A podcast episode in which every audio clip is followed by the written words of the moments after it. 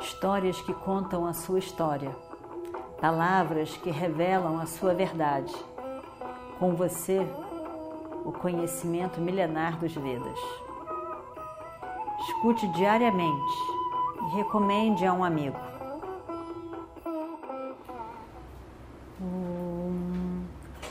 Vakratunda Mahakaya Suryakoti Samaprabha Nirvignam Kurume Deva Sarvakaryeshu Sarvada Continuando então a nossa história do Mahabharata. Bhima olha para as suas mãos, porque ele está andando e pensando na vingança que virá quando a guerra acontecer. Isso está presente, as promessas que ele fez estão presentes na sua mente sempre. Arjuna andava espalhando a terra da estrada, da rua, fazendo com que aparecesse uma chuva de terra. É só uma dica do que vai acontecer nessa guerra quando acontecer a guerra. De que serão muitas, como uma chuva de terra, as flechas que Arjuna vai saltar para todos os lados em direção aos seus filhos. E destruir toda a família. Saradeva escurece a sua face porque ele não quer ser visto pelas pessoas. E Nakula, o mais lindo de todos, não quer ser visto pelas mulheres que ao olhar para eles se encantam. Não quer que a saída deles possa expressar algum tipo de encantamento quando a emoção desse momento é de tristeza, de indignação. E aí então ele está todo com todo o corpo e a face cheia de cinzas. Draupadi, bem, com seus olhos chorando, a, seu, a sua face coberta pelo cabelo que não foi que não foi colocado em trança, que é algo inconcebível para qualquer mulher andar pela rua sem os cabelos trançados. Mas na promessa de que existem 13 anos pela frente. E nesses 13 anos, depois que passarem os 13 anos, as mulheres da sua família estarão, aparecerão assim, desesperadas, cada uma delas, andando desesperadamente pela cidade de Hastinapura para poder fazer os rituais fúnebres dos seus irmãos e dos seus maridos. E Dálmia, Dálmia estava arrancando a grama cuxa e cantando versos do Samaveda para Yama, o Senhor da Morte, e Rudra, o destruidor, o terrível, que mostram o que está por vir, que será os rituais fúnebres dos seus filhos, os filhos do rei Dhritarashtra. Ó rei Dhritarashtra, os Pandavas são pessoas, são homens de poucas palavras, são homens de ação.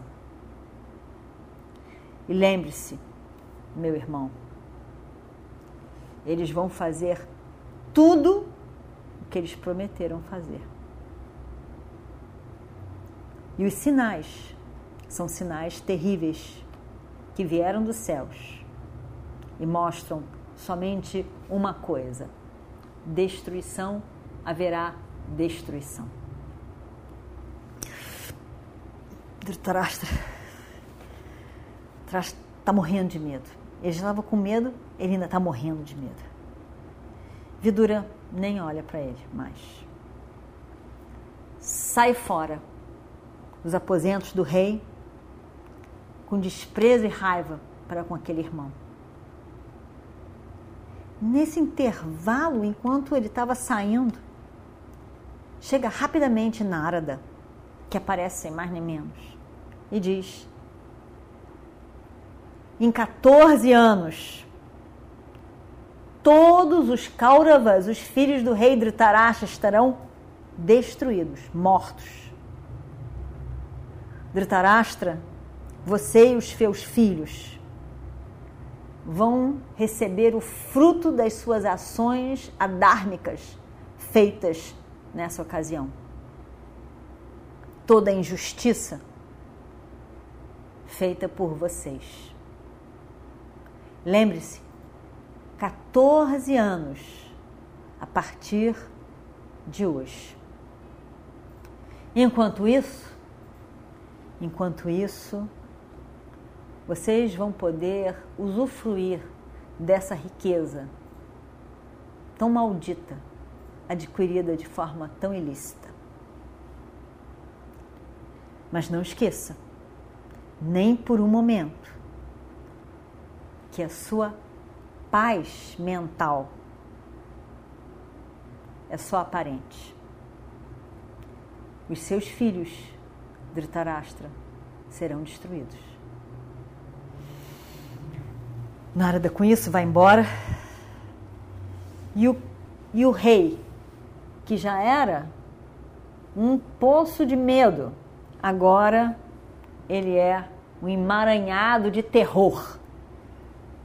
Ele está aterrorizado com os pensamentos em relação ao futuro.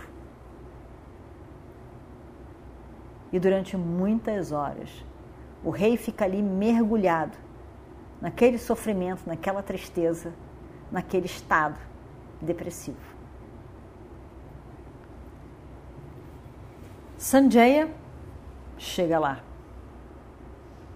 Sanjaya era o charreteiro e confidente do rei Dhritarashtra.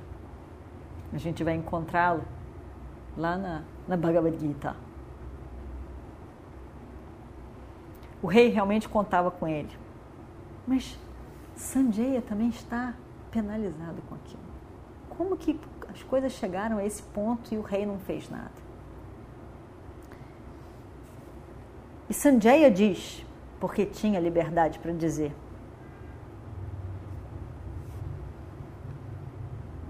Senhor conseguiu todo o mundo para si.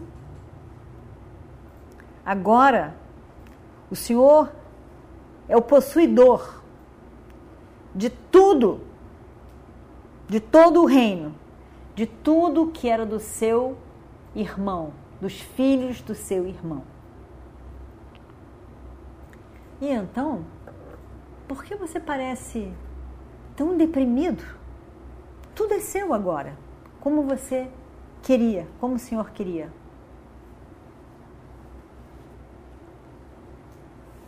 E o rei, arrasado ainda, lembrando das palavras de Vidura e as interpretações, conta um pouco para Sanjaya. E fala também sobre as palavras de Narada, as profecias de Narada e os medos, os terrores que ele tinha em relação ao futuro. Mas Sanjaya diz: Senhor, eu não estou nem um pouco com pena do Senhor. A sua, a sua conduta foi realmente horrível e não merece nem perdão, nem que seja esquecida. Você, o Senhor estava pior do que o seu próprio filho. Eu estava de olho no Senhor. O Senhor nem escutou as palavras de Vidura. Estava somente ali bêbado pelo poder daquele momento. E agora, com esse estado de espírito que o Senhor se encontra e se encontrará por muitos anos a seguir, o Senhor está somente recebendo os frutos da sua ação, das suas ações terríveis, de todo o papo cometido pelo Senhor. E eu posso ver, antever, o Senhor vai viver uma vida horrível daqui para frente. Apavorado a cada dia sobre o que acontecerá quando os pândavas voltarem e destruírem os seus filhos.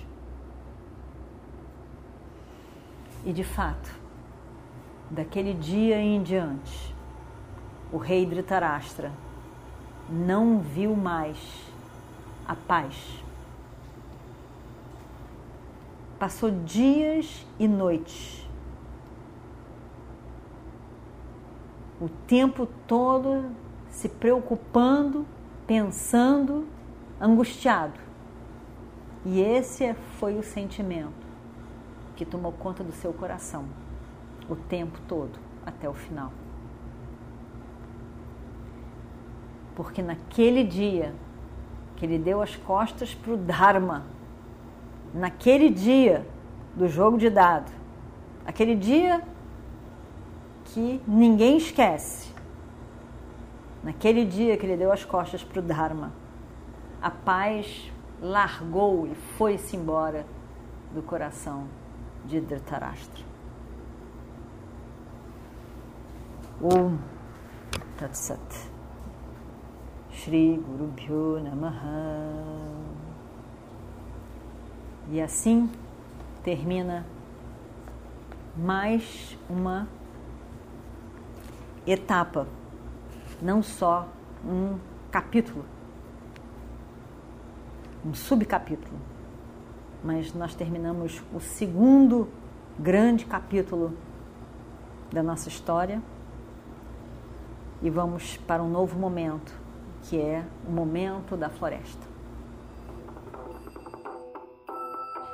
Histórias que contam a sua história, palavras que revelam a sua verdade. Com você, o conhecimento milenar dos Vedas. Escute diariamente e recomende a um amigo.